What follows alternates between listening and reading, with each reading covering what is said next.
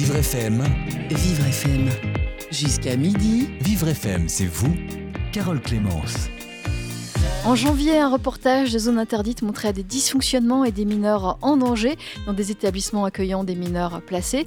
Un collectif d'acteurs du milieu regroupant notamment Apprentis d'Auteuil, SOS Village d'enfants et Nexem s'est indigné du message porté par ce reportage et met en avant les bonnes pratiques euh, du secteur, puisqu'il y en a en majorité. Nous verrons comment les, mineurs placés sont pris en charge par l'association Linkia dans la région nantaise, avec un, un jeune qui sera présent, un éducateur et un responsable de Linkia et de Nexem ils parleront de ce qui doit être fait pour éviter des dysfonctionnements et améliorer les choses et de ce qui se fait, comment on vit lorsqu'on est un enfant, un adolescent euh, protégé, euh, placé.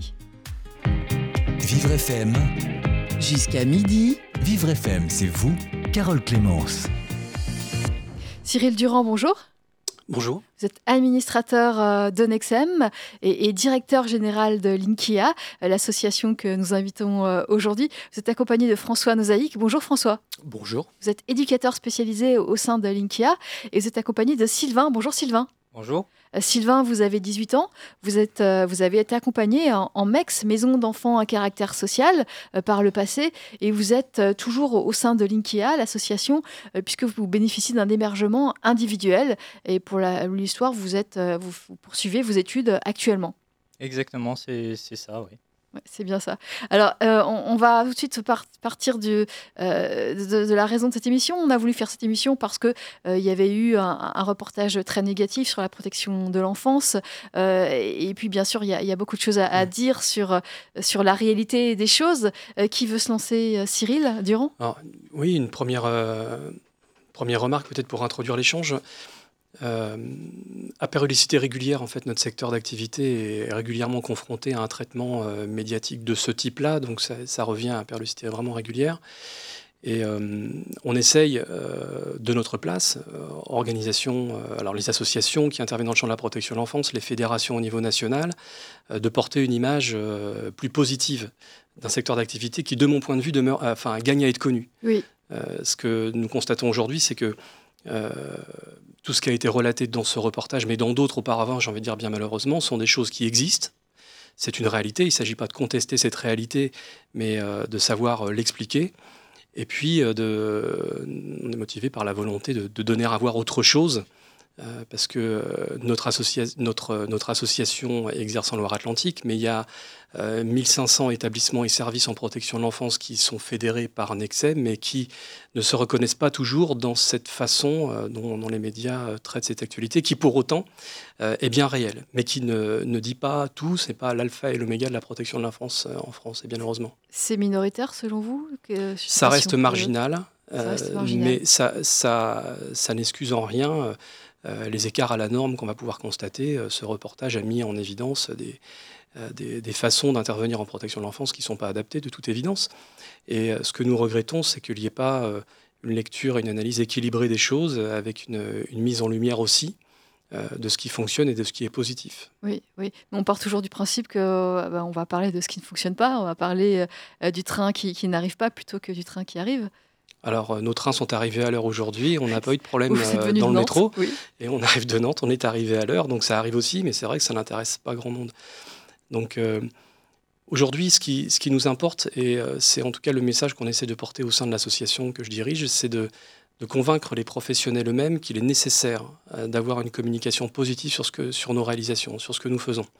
Je pense que c'est, ça va dans l'intérêt des, des jeunes et des enfants qu'on accompagne, des familles. Euh, c'est dans l'intérêt des professionnels, c'est dans l'intérêt de nos organisations. Ça peut paraître un petit peu, euh, pour tout un secteur d'activité qui n'a jamais été habitué à parler en des termes positifs ou de parler tout simplement de ce qu'ils font au quotidien, ce n'est pas une culture euh, évidente à mettre en place. En tout cas, à titre personnel, je suis intimement convaincu que les, professionnels du travail social dans le champ de la protection de l'enfance ont, tout intérêt à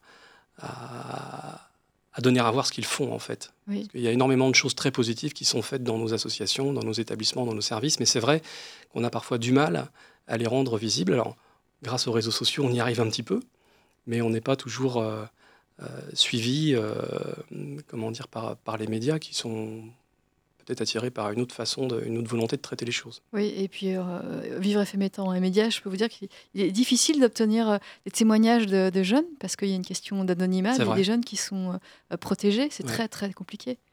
Alors il y, y, a tout ça évidemment, il y a, y a une, toute une culture professionnelle qui n'est pas orientée vers cela non plus.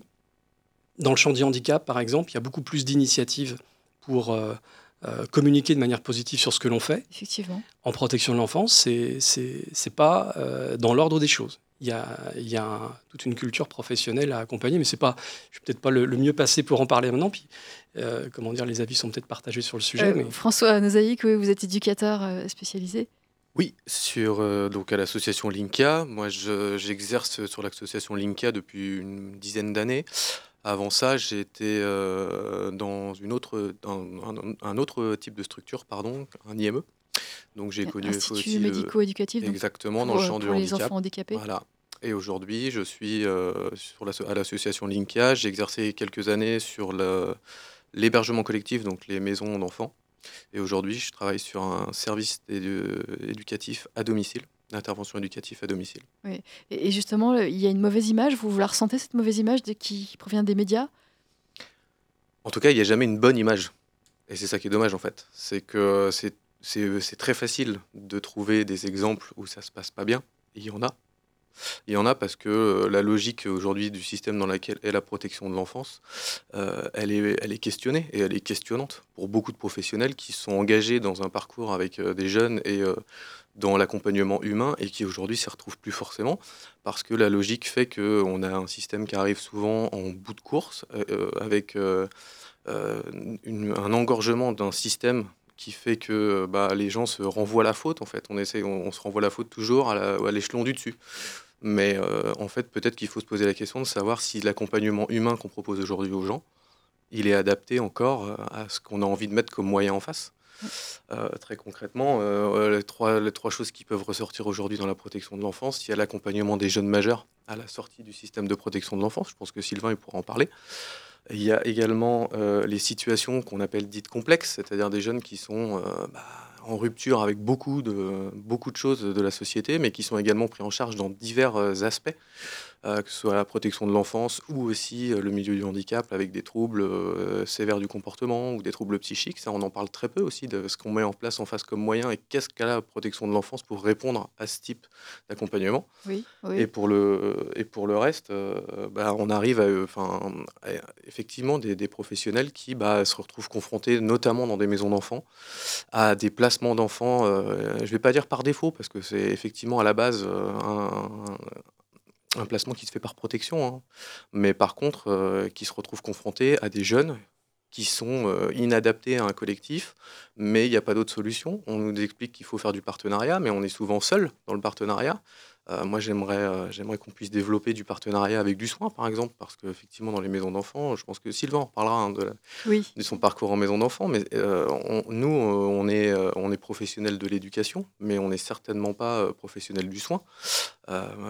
Et, se retrouver face à un jeune qui est en, demande et qui a besoin de soins et qu'on n'est pas capable de lui amener ça, bah, ça amène forcément une grosse culpabilité de la part des professionnels qui travaillent, euh, des, méthodes d'action, en tout cas des, méthodes d'accompagnement qui sont, euh, si ce n'est outre pas les bonnes, qui peuvent être en plus néfastes, qui, peuvent faire, euh, qui sont souvent parfois maltraitantes dans ces cas-là. Et on n'a pas de solution par rapport à tout ça. Aujourd'hui, on n'en a pas. le temps d'attente, par exemple, pour un centre médico-psychologique pour un jeune, ça, va, ça peut aller de plus de six mois à un an, selon les secteurs. Moi, j'aime, je me vas-y, Sylvain. Hmm. Sylvain, oui, vous vouliez vous exprimer? Euh, oui, bah après c'est vrai que euh, c'est assez difficile de, d'être soigné, euh, surtout quand on a un handicap et qu'on peut être placé. Bon, moi j'en fais pas partie évidemment, mais c'est, c'est compliqué pour des jeunes comme ça d'être placés directement comme ça, d'être retirés un peu de leur famille. ça fait extrêmement bizarre d'être suivi par des éducateurs qui sont spécialisés dans le domaine mais on n'est pas suivi spécialement par nos parents, on, est, on, avance différemment en fait. Euh, vous, vous avez connu justement le, cas de personnes qui, euh, qui, avaient un handicap et qui, qui, se sont retrouvées donc dans une autre filière que la vôtre? Alors j'ai connu des jeunes qui euh, étaient atteints de handicap, etc. qui était placé en foyer tout comme moi, mais qui avait un autre suivi en, en, IME, justement, comme l'a dit François. donc voilà. Et vous, Sylvain, on n'a pas parlé de, euh, de votre parcours. Donc, euh, vous avez 18 ans, vous avez été euh, placé à l'âge de, 8 ans Non, à l'âge de 10 ans et demi. 10 ans et demi, voilà. Mmh. Est-ce que vous pouvez nous, nous raconter dans, dans quel contexte? Bah, J'ai eu des problèmes familiaux avec mes parents dès, dès, la tendre enfance. Depuis que je suis tout petit, même depuis que je suis né, mes parents ont toujours eu des problèmes conjugaux. et c'était difficile à vivre pour, pour moi, mon frère et ma sœur. Euh, et du coup, bah, c'était très compliqué et on a été suivi par un juge des enfants à Saint-Nazaire tout d'abord euh, pour euh, resituer la situation, voir comment on allait, on allait parcourir ça, etc. Donc le, le meilleur moyen, c'était que qu'on soit séparés, que nos parents soient séparés justement pour qu'on ait un bon équilibre, etc. Et, et du coup, bah, on, a, on a été hébergé, plus, enfin, on a déménagé très souvent un peu partout, quoi à Saint-Nazaire, puis à Nantes, etc. Et ma mère était. Avec votre mère Avec ma mère et mon frère et ma sœur. Et euh, ça a été très compliqué par ma mère parce qu'elle était fatiguée, elle n'en pouvait plus, etc. Et euh, le juge des enfants de Nantes a décidé que euh, ce serait mieux pour les enfants d'être placés en foyer pour qu'ils continuent à avancer et que ma mère puisse se reposer. Et, et à ce moment-là, vous étiez d'accord avec ça? À cette époque-là au début, j'étais pas trop d'accord parce que je savais pas à quoi m'attendre, etc. Et puis maintenant que je me remets en question, je me dis bah, qu'au final, euh, ça m'a permis d'avancer euh, moins difficilement, euh, avec moins de difficultés. Oui, oui, oui, vous regrettez pas du tout votre passage. Alors, vous avez commencé par, par, un, par rentrer dans une MEX, c'est ça? Dans une maison d'accompagnement? Oui, j'ai commencé par ça, donc au foyer des Corrigan.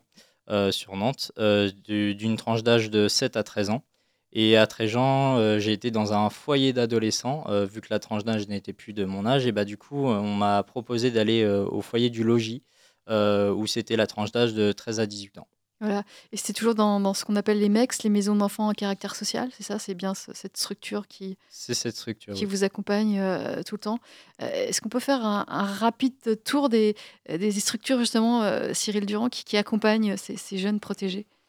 Alors, il y a différents types de réponses en, protection de l'enfance. On va dire que au niveau national et indépendamment de notre association, il y a, il y a deux grandes catégories de, de réponses. Il y a une première, c'est la réponse qui sont de l'assistance éducative mise en œuvre dans le cadre d'une mesure de placement. Et quand on dit placement, ça peut dire, euh, c'est ce qu'a vécu Sylvain, c'est être dans une maison d'enfants. Ça peut être être dans une famille d'accueil. Et ça peut être dans un autre lieu, euh, un lieu de vie. Ça peut être chez un tiers digne de confiance. Enfin, il y, a différents types de réponses. on va dire que très massivement, plus de la moitié des enfants qui sont placés en France sont placés dans des familles d'accueil. Et immédiatement derrière, on a une part aussi significative d'enfants et de jeunes, euh, puisque ça va jusqu'à la majorité et parfois même au-delà, qui sont en, maison d'enfants. Donc ça, c'est pour les mesures de placement. Et puis, euh, je fais court. Hein. Mais sur les, sur les interventions éducatives, ce qu'on appelle euh, dans notre jargon le milieu ouvert, eh bien, il y a des mesures d'intervention éducative qui sont plus ou moins intensives, plus ou moins intrusives dans la, intrusives dans la cellule familiale. Et donc, il y a différents types de réponses aussi. Et dans tout cet environnement-là, eh bien, il y a des interventions qui sont demandées, comme ça a été le cas pour, euh, comme l'a rappelé très justement Sylvain, euh, à l'initiative d'un juge des enfants. Donc c'est judiciarisé. Et, il y a toute une autre partie qui, euh, ce qu'on appelle la, protection administrative, où là, il y a vraiment une contractualisation avec les parents. Et parfois, le placement peut être à l'initiative du parent. Euh, donc, euh, mais en clair, il y a à peu près trois quarts, euh, enfin, au moins 75% de mesures qui sont dites judiciarisées et 25% qui, qui, ne le sont pas. Et puis, en, dans notre association Linkia, on, met en œuvre toutes ces, tout ce type de réponses sur l'ensemble du département. Donc, on a une, une petite dizaine de, maisons d'enfants par tranche d'âge, parce qu'effectivement, on, on s'adapte aux tranches d'âge des enfants et des jeunes. On a une grosse activité famille d'accueil. On a à peu près 340 places en, en famille d'accueil, 126 places en hébergement collectif. Et puis on a euh, plusieurs services qui interviennent également en milieu ouvert. On a de l'hébergement individuel, c'est ce que vit aujourd'hui Sylvain, hein, euh, des appartements individuels. Donc pour les, plus de 16 ans, à partir de 16 ans Alors euh, ça peut paraître étonnant que de dire ça à partir de 16 ans, mais ça peut arriver. mais très majoritairement plutôt à partir de, quand même 17, 17 ans et demi, 18 ans, et jusqu'à 19 ans, 19 ans et demi, dans le cadre des contrats jeunes majeurs. Oui, oui. Voilà. Et puis, une fois que la personne a atteint ses 21 ans, qu'est-ce qu'elle devient? Alors, la plupart du temps, en tout cas, en ce qui concerne notre association, les, jeunes ne bénéficient pas d'un contrat jeune majeur jusqu'à leurs 21 ans. Ils l'ont, dans le meilleur des cas, et pas tous, à partir de 18 ans. On a, je veux dire, quand même la chance d'être dans un département qui est plutôt euh, volontariste sur ces questions-là, euh, ce qui n'est pas le cas partout dans tous les départements de France. Et donc, on a euh, des contrats jeunes majeurs, mais Sylvain pourrait, en parler bien mieux que moi, parce qu'il le vit au quotidien, qui sont déclenchés sur des périodes qui peuvent aller de 6 mois, 1 an, jusqu'à 18 mois, mais il est quand même assez rare qu'on aille au-delà, puisque pour justifier d'aller au-delà, bien souvent, il faut euh, être confronté à des jeunes qui sont en situation de handicap. On va continuer à parler euh, de tout ça. Cyril Durand, François Nozaïque et Sylvain, on continue à en parler avec vous trois. Euh, vous êtes, vous êtes faites partie de l'association Linkia, soit vous y travaillez, soit comme Sylvain, vous en êtes bénéficiaire. On parle de protection de l'enfance, de l'adolescence et des jeunes adultes aujourd'hui sur Vivre. Jusqu'à midi. Vivre FM, c'est vous, Carole Clémence. Parlons jusqu'à midi de protection de l'enfance. Euh, où vont les, jeunes qui sont placés euh, en maison d'accueil, en, famille d'accueil, en, MEX, maison d'enfants en caractère social. On reçoit une association, euh, Linkia, justement, qui a un certain nombre euh, de centres, qui est adhérente de Nexem et qui gère des maisons d'enfants en caractère social, des maisons d'accueil familial, qui accueille plus de 1200 enfants autour de Nantes, en, Loire-Atlantique. Donc on en parle avec eux. comment on vit lorsqu'on est placé Sylvain, vous avez 18 donc vous avez vécu cette vie et vous continuez euh, à la vivre. Vous avez été euh, accompagné en MEX, donc c'est maison d'enfants en caractère social. Est-ce que vous pouvez nous raconter comment ça se passe? Eh ben, c'est une vie en, en, collectivité. On a d'autres jeunes qui sont accueillis euh, pour, pour diverses raisons, etc. en, général, c'est sur des difficultés, comment, des difficultés au niveau parental, etc. Et puis euh, après, euh, on apprend un peu euh, ce que les jeunes ont vécu, etc., sans trop non plus savoir. Et puis ça, ça nous permet de, de, se faire des amis, d'avoir des points communs, d'essayer de se donner des conseils à chacun, etc., pour, pour s'améliorer. Vous étiez avec combien d'enfants C'était est... mixte aussi? Alors c'était mixte. on était une douzaine de jeunes à peu près. tous dans des chambres individuelles, etc. Donc c'est une grande maison collective et on est suivi par six éducateurs par foyer. Et vous allez, vous allez à l'école, à l'extérieur, au collège, au lycée comme euh, Oui, on avance euh, comme n'importe qui. On avance dans des collèges, dans des lycées comme n'importe quel enfant. Il hein. n'y a, a, aucune répercussion sur, sur ça. Et puis, vous avez des éducateurs. Oui, on, est suivi par des éducateurs et on a aussi des éducateurs référents qui se mettent par binôme de deux, qui savent plus notre situation que d'autres. Oui. Et ça, ça vous, a, ça vous a convenu? Comment vous le viviez, Sylvain? Et bah, c'est, bah, au début, c'était assez dur de parler de moi-même, de parler de mes problèmes, etc. Mais au fur et à mesure, ça me libérait en fait. C'était un, poids que, qui me prenait depuis longtemps et puis au final, ça m'a libéré. Et comment on arrive, euh, alors qu'on vient d'une famille de, trois enfants, comment on arrive dans cette collectivité avec des, des jeunes qu'on ne connaît pas? Il va falloir s'intégrer. Euh, on n'est pas forcément, c'est pas forcément très gai d'être euh, privé de, de, sa mère. Comment, comment ça se passe? Bah, c'est très dur, mais euh, les éducateurs sont là pour, euh, pour nous éduquer et pour nous aider aussi à avancer, que ce soit avec les autres jeunes pour euh, vivre en collectivité ou que ce soit dans, notre vie personnelle. François Nozaïque, vous qui êtes éducateur spécialisé au sein de Linkia et, vous, connaissez justement Sylvain, comment, comment ça se passe cette transition de la famille à la MEX pour, pour la majorité de ses enfants? Je pense que Sylvain l'a bien résumé au tout départ, où euh, un placement, en fait, je pense que ça s'accepte pas, ça se comprend. Euh, au début, beaucoup de jeunes arrivent soit avec de la culpabilité, soit avec de la colère, parce que bah, on ne sait pas pourquoi on est là. des, enfants de, de, 7 ans qui arrivent placés, euh, oui, il y a un juge qui nous a dit bah, tu ne peux pas rester chez toi parce que bah, la vie à la maison, elle est compliquée, tu n'es pas en sécurité, on va te mettre dans un autre endroit. et ils sont projetés en fait dans, un, dans un monde complètement inconnu, avec six personnes qui sont bah, effectivement hein, éducateurs, maîtresses de maison, travailleurs sociaux, mais ça remplace pas un parent. le travail d'un éducateur, c'est bien effectivement de faire comprendre aux enfants qui sont là, comprendre leur situation familiale en fait, comprendre ce qui s'est passé pour qu'ils soient là. déculpabiliser aussi les enfants sur le placement.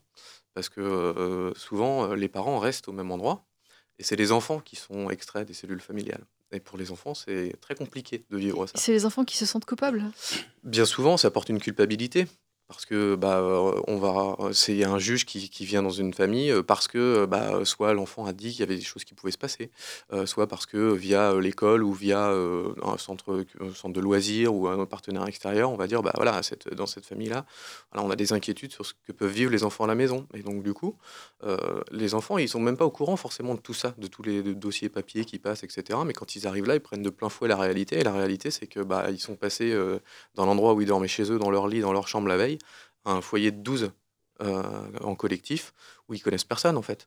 Donc bah, tout le travail, en tout cas dans les foyers, euh, et ça je pense que quel que soit l'âge du placement, euh, ça reste la même chose. Il faut apaiser les angoisses et, faire et comprendre, comprendre le placement. après, dans, le, dans l'évolution des choses, Sylvain, il a, tout vécu, lui, en termes de, de, de placement en maison d'enfant. Donc, il a bien vu la différence qui pouvait exister entre des, des foyers de petits, j'allais dire, et puis des foyers d'ados jusqu'à des, hébergements individuels pour des grands, mais euh, jeunes majeurs. Mais euh, il y a une phase, je pense, où du coup, il faut euh, que les enfants s'adaptent à un collectif. On leur demande de s'adapter à un collectif. Et puis progressivement, on leur demande de s'adapter à la solitude, en fait. ils passent d'un moment où bah, ils arrivent dans un collectif, il faut faire sa place, il faut apprendre à, trouver, à gérer dans un groupe, et puis bah, progressivement des années, bah, plus les 18 ans arrivent et plus il va falloir euh, commencer bah, à s'armer pour être euh, seul dans un logement autonome. Et ça, c'est pour moi une chose qui est très très compliquée aujourd'hui pour des, pour des adolescents euh, de, 17-18 ans, qui aujourd'hui, dans, dans, les familles classiques, ont des, encore des ados de 17 jusqu'à 21 ans chez eux. Nous, on accueille des jeunes en protection de l'enfance à qui, on leur, qui sont souvent fragilisés, hein, qui ont des carences, qui, sont, ont un parcours de vie qui est quand même pas simple. Et à 18 ans, on leur dit qu'il faut qu'ils soient plus armés que les autres et beaucoup plus rapides au niveau d'autonomie, au niveau de l'apprentissage, euh, parce qu'à 18 ans, bah, la porte, elle se ferme en fait du foyer. C'est fini l'enfance. Bienvenue dans le monde des adultes. Et bien souvent, la marche, elle est difficile. Oui, oui. Et comment ça s'est passé pour vous, euh, Sylvain?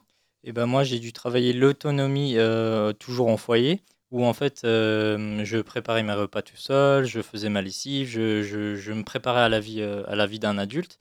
Et du coup, ça se faisait par étapes. Donc, on y allait tout doucement, et puis progressivement, on avançait, on en faisait de plus en plus, etc.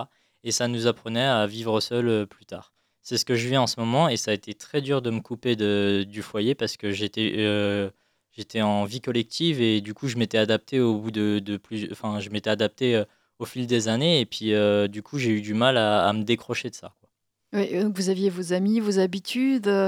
Euh, et, là, là, vous vous retrouvez à, devoir vous faire à manger vous-même, à faire vos courses, à faire votre lessive. Il y, a sûrement des papiers administratifs également à, prendre en compte. Oui, c'est ça. Bah, euh, tous les six mois, je, euh, signe une CJM, un contrat jeune majeur, où en fait on a des, obligations en fait pour avancer. C'est-à-dire que toutes les difficultés qu'on aura, tous les six mois, et ben, on les renouvelle pour essayer d'avancer et pour essayer de ne plus, plus les avoir. quoi.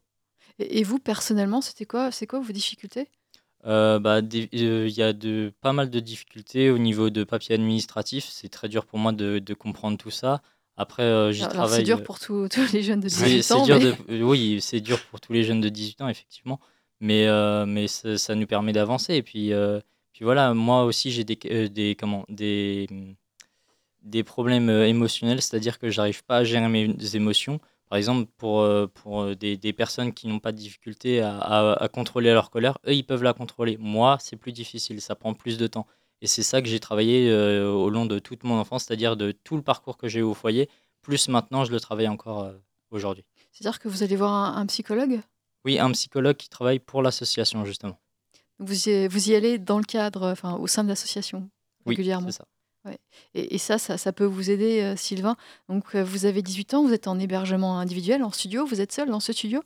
Je suis seul, mais parfois, ça, peut arriver qu'on puisse euh, aller en colocation. Il y a des associations qui mmh. font que des jeunes peuvent, peuvent être en colocation à deux, à trois, à plusieurs. Quoi. Euh, vous restez avec nous, euh, Sylvain, François Nozaïque, Cyril Durand euh, de l'association Linkia qui, prend en charge plus de 1200 enfants en Loire-Atlantique, des enfants protégés par protection de l'enfance, des enfants placés. Jusqu'à midi, Vivre FM, c'est vous Carole Clémence. Et on parle aujourd'hui sur Vivre FM jusqu'à midi. On parle de mineurs, de mineurs euh, placés, de mineurs protégés dans des établissements spécialisés. On en parle avec une association Linkia euh, qui est dans la région nantaise, dans le Loire-Atlantique. On en parle avec euh, un éducateur de cette association, François Nozaïque, avec Cyril Durand, administrateur, directeur général de Linkia, et avec Sylvain qui a été accompagné, justement, qui est toujours accompagné par Linkia. Il a 18 ans, il était d'abord en MEX, maison d'enfants à caractère social. Et puis, il est aujourd'hui en hébergement euh, individuel, en studio, euh, euh, tout seul. alors, vous êtes, vous vous retrouvez tout seul, mais vous n'êtes quand même pas tout tout seul. Il y a quand même l'association derrière qui, qui vous aide et, qui, ne serait-ce que pour payer le loyer. Oui, c'est ça. bah, c'est vrai que pour des jeunes de notre âge, c'est assez difficile de déjà payer un loyer, payer des factures, etc. Donc on est suivi par un éducateur qui, qui, qui, s'occupe de tout ça. Mais euh, au fur et à mesure, on va avancer et puis on va voir euh, comment, comment euh, payer le loyer, comment payer les factures, comment payer tout ça. Quoi. Actuellement, vous êtes en terminale? Oui, je suis en terminale électrotechnique. Et vous pensez faire un BTS peut-être, ou en tout cas continuer vos études? C'est ça, je, je, suis en train de monter un dossier Parcoursup euh, où en fait euh, je, me donne, euh, je me donne des vœux à faire, c'est-à-dire soit un BTS dans l'audiovisuel, soit un BTS dans le son, etc. Et des écoles vont me contacter directement. Et, du coup, comment vous allez pouvoir poursuivre ces études Qui va vous aider? Est-ce que vous avez, une bourse va vous suffire? Est-ce que Linkia sera, sera encore derrière vous pour vous aider financièrement? Je pense que Linkia sera encore derrière moi. certes, j'aurai une bourse, etc., mais ça, ça, ne sera pas nécessaire pour que je puisse tout payer d'un coup, quoi. Oui. Et vous êtes. Euh, c'est une source d'inquiétude pour vous, l'avenir professionnel, l'avenir euh, scolaire? Ça, fait un peu peur, mais au final, euh, je pense qu'on peut s'y habituer. Hein. C'est certes c'est difficile au début, mais on est là pour avancer et puis pour se projeter, quoi. Mm. François Nozaïque, c'est important justement la, sortie du placement, la sortie à partir de 18 ans. Le, jeune doit voler de ses propres ailes, c'est compliqué?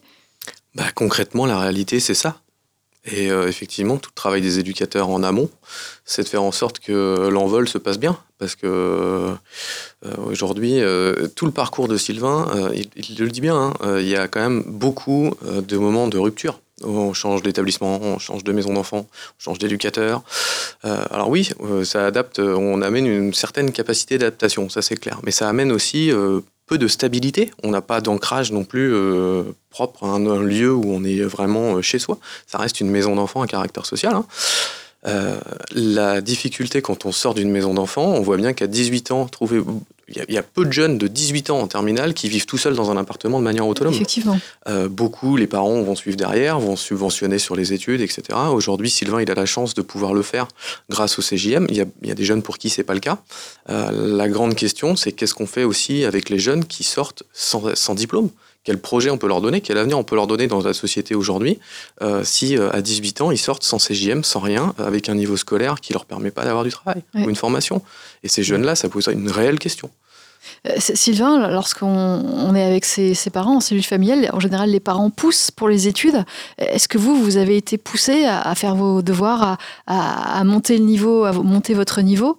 Euh, Pas vraiment. Je l'ai fait euh, plus tout, enfin, je l'ai fait tout seul. En fait, je, me suis avancé tout seul et mes parents me soutenaient justement pour mes projets professionnels. Est-ce que vous n'avez pas perdu le contact? Non, non, non. Je, justement, quand j'étais en foyer, j'avais le droit à un hébergement chez mes parents.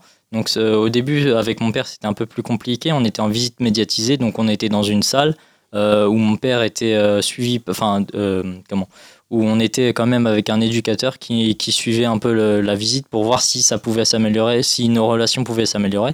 Et chez ma mère, ça a été un peu plus simple, c'est-à-dire qu'un week-end sur deux, j'avais le droit à la visite chez elle, quoi. Et qu'est-ce que vous pensez qu'on pourrait faire pour améliorer les choses, Sylvain? Qu'est-ce qui pourrait être amélioré dans, dans, ce parcours, dans le parcours que vous avez eu, ou dans le parcours des autres? Euh, sincèrement, je ne sais pas vraiment. Euh, euh, vous nous donniez une piste tout à l'heure, François Nozaïque, vous parliez de. Il n'y a, pas de, stabilité. On passe d'un établissement à un autre. C'est possible de rester dans un établissement? Ce serait possible d'imaginer quelque chose de, de plus stable? La question, c'est qu'on nous demande souvent d'innover en protection de l'enfance, mais on nous demande d'innover à moyen constant. Euh, moi, je veux bien innover, on veut, tout le monde veut bien innover. Il y a beaucoup d'éducateurs qui sont sur le terrain qui en ont hein, des propositions. Le problème, c'est que bah, le faire tout seul, ça a peu d'intérêt et c'est c'est extrêmement compliqué. Il euh, faut, remettre les choses dans un quotidien. Hein. Euh, quand on travaille en maison d'enfant, euh, on passe plus de temps dans la maison d'enfant qu'avec notre propre famille. Donc si on est là, c'est qu'on y tient. On, a envie que les jeunes qui soient là s'en sortent. on a aussi de, souvent un sentiment d'être seul, en fait et pas entendu.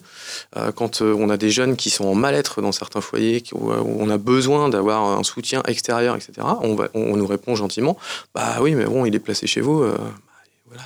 Nous, on n'a pas de place. On a peu de solutions à vous proposer. Mmh.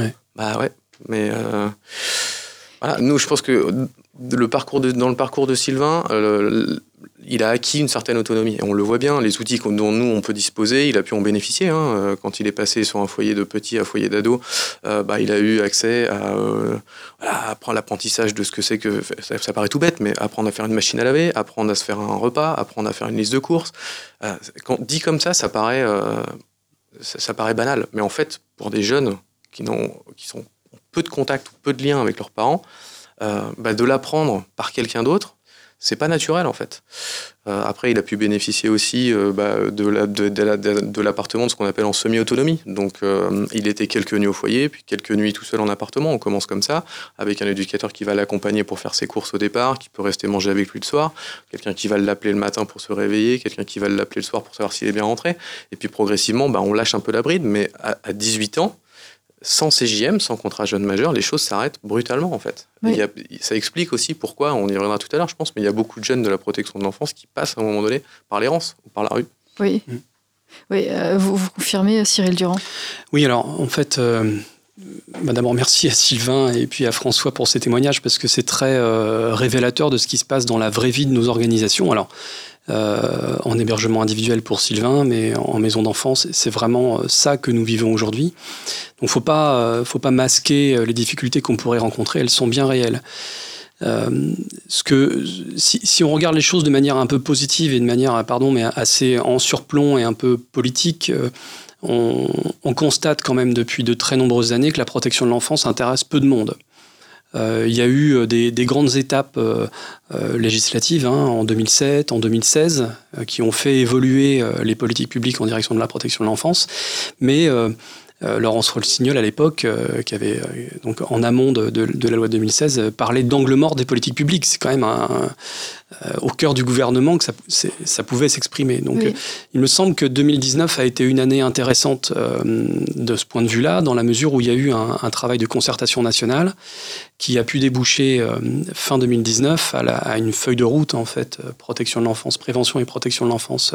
Alors ça va jusqu'en 2022, hein, on n'est pas sur du très très long terme, mais en tout cas il y a eu euh, une, tribune, j'ai envie de dire, pour la protection de l'enfance. Alors à partir d'un constat qui n'était pas euh, folichon, j'ai envie de dire, euh, mais qui a, permis de, mettre un certain nombre de choses en mouvement et de, se doter d'une feuille de route, d'une stratégie nationale. Alors, à certains égards, la stratégie est positive, à d'autres égards, elle est largement insuffisante, mais en même temps, elle a le mérite d'exister.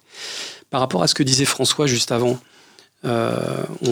il y, a, un discours ambiant très culpabilisant pour la protection de l'enfance et les professionnels sur le fait mais qu'avez-vous fait pour qu'on retrouve euh, à 25 ans euh, euh, autant de, jeunes en errance, SDF éventuellement, on dit un jeune sur un jeune sur sur quatre étant enfin SDF sur quatre de moins de 30 ans a eu un parcours en protection de l'enfance. Qu'avez-vous fait? Imaginons juste un seul instant un monde un peu fou où toutes les familles de France devraient faire en sorte que leur enfant soit complètement autonome à 19 ans et demi. Euh, oui, comment ferions-nous? Donc c'est totalement impossible. Et, donc c'est à cet impossible-là que les professionnels de la protection de l'enfance sont tenus. Et c'est là-dessus qu'ils sont jugés. C'est ça qui est, difficile de mon point de vue à, vivre quand on est un professionnel engagé euh, euh, dans, dans, une association de protection de l'enfance. C'est que finalement, il y, a un conflit interne permanent pour dire mais finalement euh, ce jeune aurait besoin d'être accompagné plus, ou en tout cas peut-être plus en protection de l'enfance, mais donc euh, mais avec un accompagnement quand même.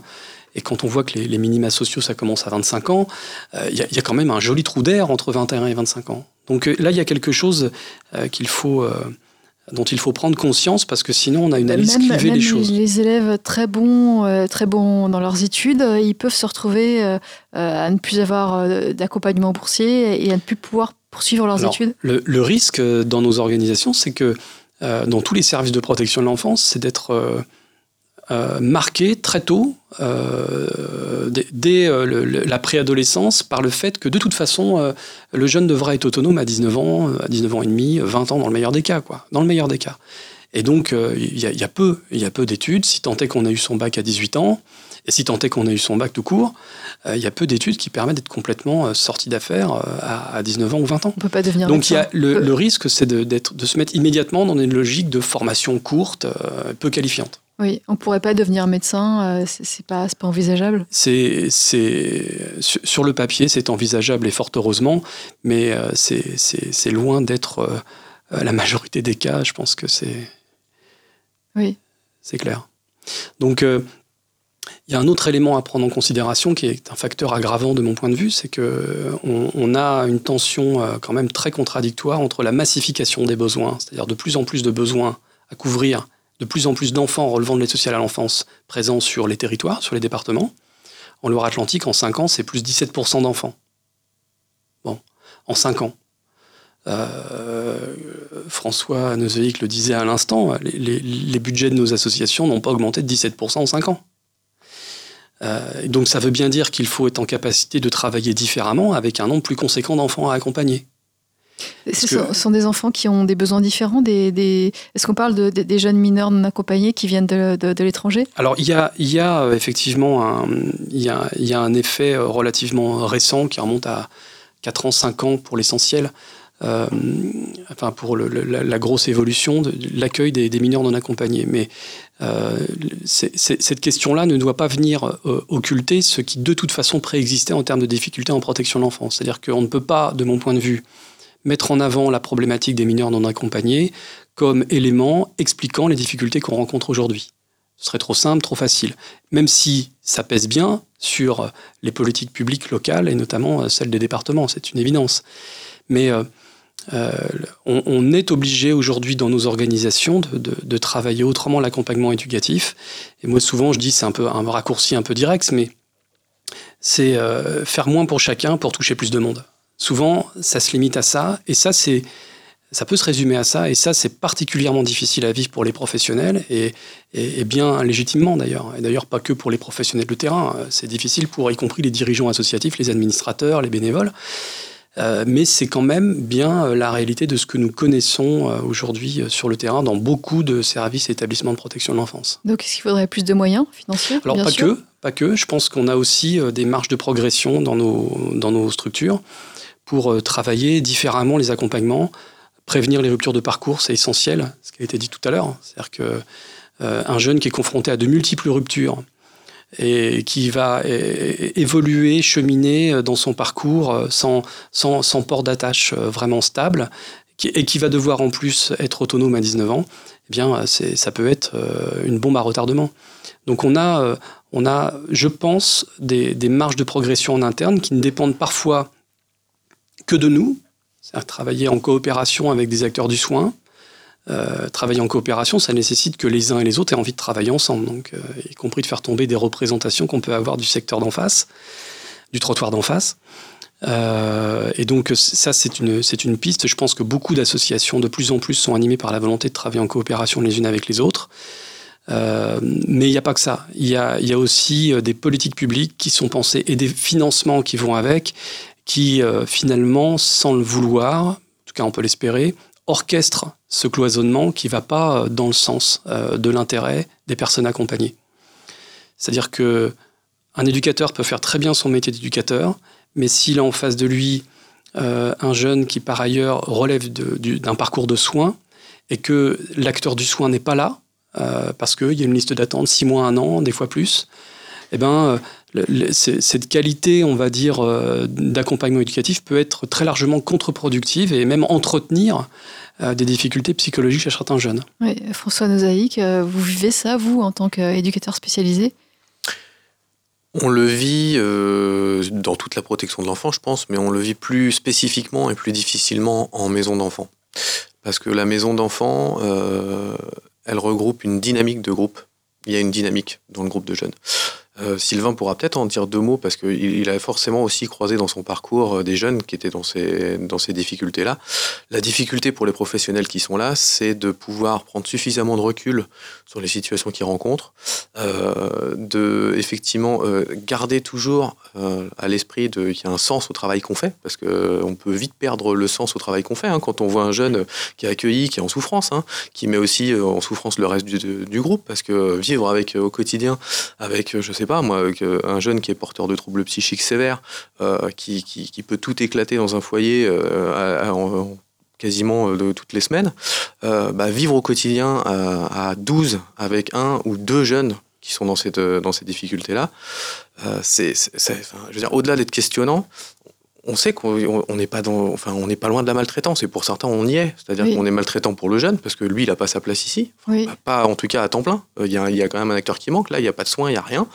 Euh, c'est maltraitant aussi pour les autres jeunes qui sont là parce qu'ils n'ont rien demandé et ils sont obligés de subir ça au quotidien. Et euh, c'est maltraitant pour les éducateurs qui n'ont aucune réponse à proposer en fait. Et on a beau relayer, relayer, relayer. Voilà, on est tous rendus au même stade, c'est-à-dire que ben, nous, on est au bout de l'échelle, c'est-à-dire qu'une fois qu'on a placé les enfants, on se dit, bah, les éducateurs de foyer vont les gérer. Mais c'est pas comme ça que ça marche, en fait. Peut-être à titre d'exemple, on pourrait citer, euh, sans citer personne, mais justement, mais euh, actuellement, dans notre association, on a une, structure que ici mes deux interlocuteurs connaissent bien, euh, qui accueille un, jeune qui est, qui, est, qui est atteint de surdité et qui ne peut s'exprimer avec les autres que par la langue des signes. Et puis, pour des raisons qui sont liées à son parcours en protection de l'enfance, euh, il est arrivé dans cette structure collective, euh, j'ai envie de dire, euh, par défaut, puisque ce n'était pas l'orientation initiale prévue. Sauf que ce, dont on n'a pas parlé avant, c'est aussi les listes d'attente. Hein. Il, y a des placements qu'on dit non exécutés, c'est-à-dire c'est des situations d'enfants, des situations de danger pour lesquelles on ne propose aucune réponse. Et donc là, cet enfant nous est arrivé dans cette structure avec son histoire, avec sa surdité, avec comme seul moyen de communication la langue des signes. Euh, il est pas, il est qu'il ne maîtrise pas complètement lui-même, mais enfin c'est son, il ne peut communiquer que comme ça. C'est que comme ça qu'il peut raconter son histoire. Et il y a une équipe éducative, bah, il n'y a, aucun des professionnels qui est formé à la langue des signes. Et puis aucun des enfants non plus? Et aucun des enfants, bien entendu, encore moins. Donc, euh, et on est, on est face à des, des parcours d'enfants, des, des enfants qui nous arrivent dont il faut bien s'occuper. Je rappelle, ce sont des mesures de protection. Et puis des enfants qui sont en, difficulté de communication permanente. Et, on sait dans les organisations, enfin les, travailleurs sociaux savent ça infiniment mieux que moi, euh, que c'est à travers cette communication qu'on arrive à, dénouer des situations euh, difficiles, complexes. Voilà. Et donc euh, c'est un bon exemple ça, parce qu'un enfant qui ne peut pas communiquer dans la structure où il est accueilli, ben, je ne vois pas comment on va pouvoir créer les conditions d'une amélioration à brève échéance. Donc on forme les professionnels, on s'adapte. Euh, et puis former rapidement quelqu'un en langue des signes, bah, ça ne se, fait pas en un mois. Voilà. Euh, Sylvain, vous avez vu des, cas justement, des, camarades dans le foyer, des camarades qui, avaient des soucis psychiques, des, troubles qui n'arrivaient pas à, s'intégrer, qui pouvaient poser problème aux autres ou à eux-mêmes? Alors, j'ai connu certains jeunes, euh, par exemple, j'ai connu un jeune qui était handicapé, handicapé moteur. Donc, euh, du coup, euh, il était en fauteuil, en fauteuil automatique tout, le, tout, le temps. Quoi. Et du coup, c'était difficile au, début pour tous les jeunes de voir ça parce qu'on se disait bah, qu'est-ce qui lui est arrivé, etc. Est-ce que c'est lié à, à, son passé, etc. Donc, on se pose beaucoup de questions. Et euh, au final, bah, on, apprend des choses sur lui qui, qui peuvent être euh, inquiétantes ou pas. Enfin, on apprend beaucoup de choses sur lui. Et puis, euh, c'est vrai qu'au début, on se sent beaucoup sur lui. Et au final, on se dit, bon, on va vivre avec lui. faut s'y habituer, faut s'y faire. Oui. Mais vous n'avez jamais eu de, soucis de violence ou avec d'autres d'autres camarades? Ça, ça m'est arrivé sur certains problèmes avec certains jeunes qui, qui étaient en colère pour, pour certaines choses. Mais mais c'est pas lié à, à, notre passé, c'est surtout lié à, à, notre, à notre avancement, on va dire. Euh, c'est surtout lié à notre parcours qu'on va suivre, etc. C'est voilà, c'est lié à ça. Et qu'est-ce que, à votre avis, François Nozaïc, qu'est-ce qu'il faudrait faire pour, euh, pour améliorer les choses? Est-ce qu'il faudrait que les jeunes qui sont placés, qui sont en situation de, euh, de troubles psychiques, de souffrance psychique à un moment donné ou, en permanence, soient, soient placés dans des établissements particuliers? C'est là-dessus, je pense que les structures dans lesquelles on travaille, il va falloir innover. C'est-à-dire que euh, c'est des jeunes qui sont exclus de tout. Euh, exclus du soin, exclus des formations, exclus euh, des lieux de, de, culture. Et, dans ces deux, il va falloir à un moment donné arrêter les ruptures, parce que c'est des jeunes qui ont été ballottés. Hein, ça, ils ont fait six mois ici, un mois là-bas, et du coup, je pense que c'est cette stabilité. Ils attendent le moment où ça va s'arrêter en fait. Et il va peut-être falloir qu'on leur propose quelque chose où on va, il va falloir lutter contre l'exclusion. C'est fou de dire ça. Hein. On lutte en protection de l'enfance contre l'exclusion des propres enfants qu'on peut accueillir à certains moments.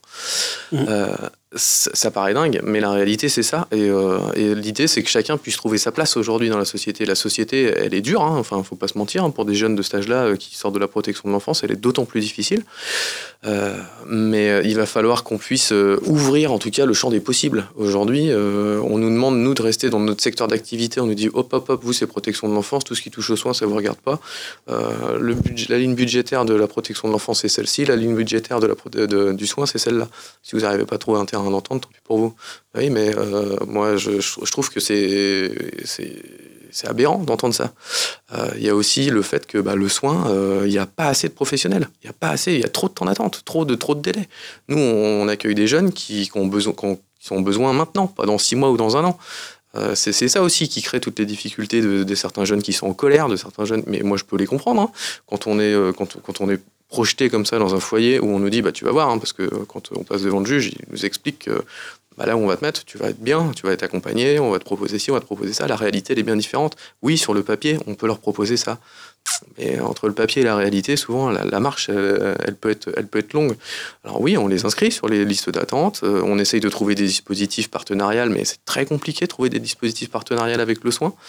Euh, et il y en a très peu en fait donc, euh, bah, on essaye surtout de moduler les, les accueils. C'est-à-dire qu'on va, on va essayer de trouver des solutions alternatives pour pas que le jeune fasse que du collectif. Par exemple, s'il enfin, supporte mal le collectif, on va essayer de lui trouver des points de chute assez réguliers pour que dans son parcours, il y ait au moins quelque chose d'assez homogène dans les ruptures qu'on va pouvoir lui proposer. Hein, mais que ce soit en tout cas les mêmes lieux, les mêmes points de chute, euh, trouver, parce que ça demande du temps en fait, ça demande une accroche, il faut que le jeune il, accroche aussi sur ce parcours-là, c'est ça qu'on oublie souvent, c'est que euh, bah, les, euh, entre le placement et la sortie, ça peut paraître loin, et là pour, pour certains ça peut paraître loin, mais se livrer comme ça sur sa famille, sur son histoire, c'est pas aisé, mmh. c'est pas facile. Mmh. Ce qu'il faut avoir en tête aussi, juste pour compléter, c'est que, parce que là évidemment, compte tenu du du fait qu'on a échangé avec Sylvain, on a, on a beaucoup parlé des, maisons d'enfants, mais il y a tout à l'heure, je le disais en introduction, les, la majorité des, enfants, ça joue à peu de choses, hein, mais la majorité des enfants qui sont placés en France sont en famille d'accueil. Et toutes les difficultés dont on vient de parler là maintenant, on va retrouver exactement les mêmes en famille d'accueil. Sauf que, alors évidemment, il n'y aura pas euh, euh, la mise sous tension du collectif parfois, mais en même temps, il n'y a pas euh, l'appui parfois confortable du, collectif, parce que c'est pas que négatif le collectif.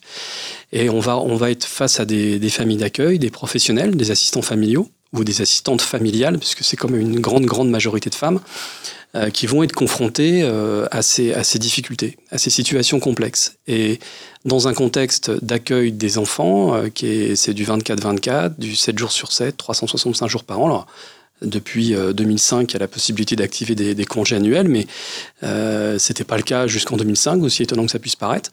Et donc, euh, il, y a, cette confrontation permanente à des situations éducatives qui parfois sont relativement apaisées, mais qui parfois ne le sont pas du tout. Et donc, on a, on va dire globalement dans le secteur, des quelques soucis d'attractivité de nos métiers. Je pense que c'est en, grande partie lié au fait qu'il soit euh, euh, assez méconnu. Euh, qu'en plus on le disait en introduction tout à l'heure que quand on parle d'eux c'est pas toujours en des termes positifs mais en tout cas ce qui est certain c'est que pour les, familles d'accueil on a une grosse grosse difficulté de recrutement donc on embauche actuellement ah, On embauche, je ne connais pas un département qui peut dire j'ai suffisamment d'assistants familiaux ou une association qui est spécialisée dans, cette, dans ce mode d'accueil dire j'ai assez d'assistants familiaux. Non, non, nous en tout cas, Linkia, on recrute en permanence des assistants familiaux. C'est un parcours du combattant de devenir assistant familial. Il faut obtenir un agrément. Il est délivré par le président du conseil départemental. Ensuite, il faut être recruté. Euh, il faut faire ses preuves, enfin, comme pour tout le monde. Et c'est un métier difficile. Comment, comment on choisit de placer un, enfant en MEX, en maison euh, euh, d'enfants à caractère social ou, en famille d'accueil? Alors, il n'y a pas de critères prédéfinis. Ce qu'il faut savoir, c'est que sur la grande majorité des accueils, je l'ai dit tout à l'heure, c'est judiciarisé, donc c'est le juge des enfants. Le juge des enfants, il va confier l'enfant au département, à l'aide sociale à l'enfance. Et c'est le département qui va décider d'orienter le jeune vers une famille d'accueil, vers euh, une maison d'enfants, etc. Et donc il y a une équipe éducative qui apprécie au regard de la situation éducative euh, de, l'enfant individuellement, s'il a plutôt un profil à aller vers du collectif, il y a aussi les questions de tranche d'âge, ou vers une famille d'accueil. C'est du cas par cas. Sylvain, vous, vous avez connu les deux? Oui, j'ai connu les deux, effectivement. Quand, quand, le foyer était fermé, etc., on pouvait euh, soit retourner chez nos parents, ce qui arrivait pas mal de fois, mais soit on pouvait être aussi placé en famille d'accueil. Et du coup, ça changeait du tout, tout, tout parce que c'est plus une vie en collectivité, c'est une famille, c'est euh, des, des, gens qui sont accueillis de la même manière que nous, mais qui sont pas suivis par des éducateurs, mais par une famille, une vraie famille. Et c'est mieux ou c'est moins bien? Bah, franchement, euh, je ne pourrais pas euh, dire lequel est mieux. Parce que euh, au final, bon, euh, les deux sont différents. Il y a un collectif, il y a, euh, il y a une famille, etc. Donc c'est difficile de choisir. on arrive bientôt au terme de l'émission, il est 11h58. Peut-être un dernier mot, François Nozaïque, vous qui êtes éducateur spécialisé au sein de Linkia. Bah, je pense qu'on a fait un petit peu le, tour de ce qui pouvait. en tout cas, ce qu'il faut retenir, c'est qu'il y, y, a des parcours qui sont euh, différents pour chaque enfant qui sont accueillis. Euh, et certes, il y a des parcours qui sont plus compliqués que d'autres. En tout cas, euh, il y, a aussi des belles réussites. Euh, et, ça, il faut, il faut le remettre en perspective. S'il y avait, euh, Sylvain, c'est un exemple, mais il y en a d'autres hein, euh, pour qui la protection de l'enfance leur a permis aussi de continuer leurs études, de se construire aussi, de mieux comprendre leurs difficultés. Alors certes, on peut trouver des, situations où pour qui c'est plus compliqué, mais je répète, il y, y, a un moment donné, l'accompagnement humain, ça demande du temps, et parfois il y a des jeunes qui sont pas prêts entre 14 et 18 ans à faire, à faire le pas vers aussi un travail sur eux et d'avancer sur leur projet, etc., et qui le seront peut-être à 25 ça explique aussi. Mais la, la, période entre 18 et 25 ans, aujourd'hui, si on ne la comble pas, et pour moi, la logique financière dans laquelle est la protection de l'enfance aujourd'hui et l'État en général là-dessus. On va devoir conclure. Euh, si on ne le, boucle pas cette chose-là, la logique n'est pas la bonne, puisque c'est un citoyen qui va coûter cher encore plus à la société finalement. Oui. Euh, merci François Nozaïque, merci Cyril Durand, merci, Sylvain d'être venu euh, nous parler euh, de votre métier et aussi de ce que vous avez vécu. Merci à vous. Vivre FM, podcast.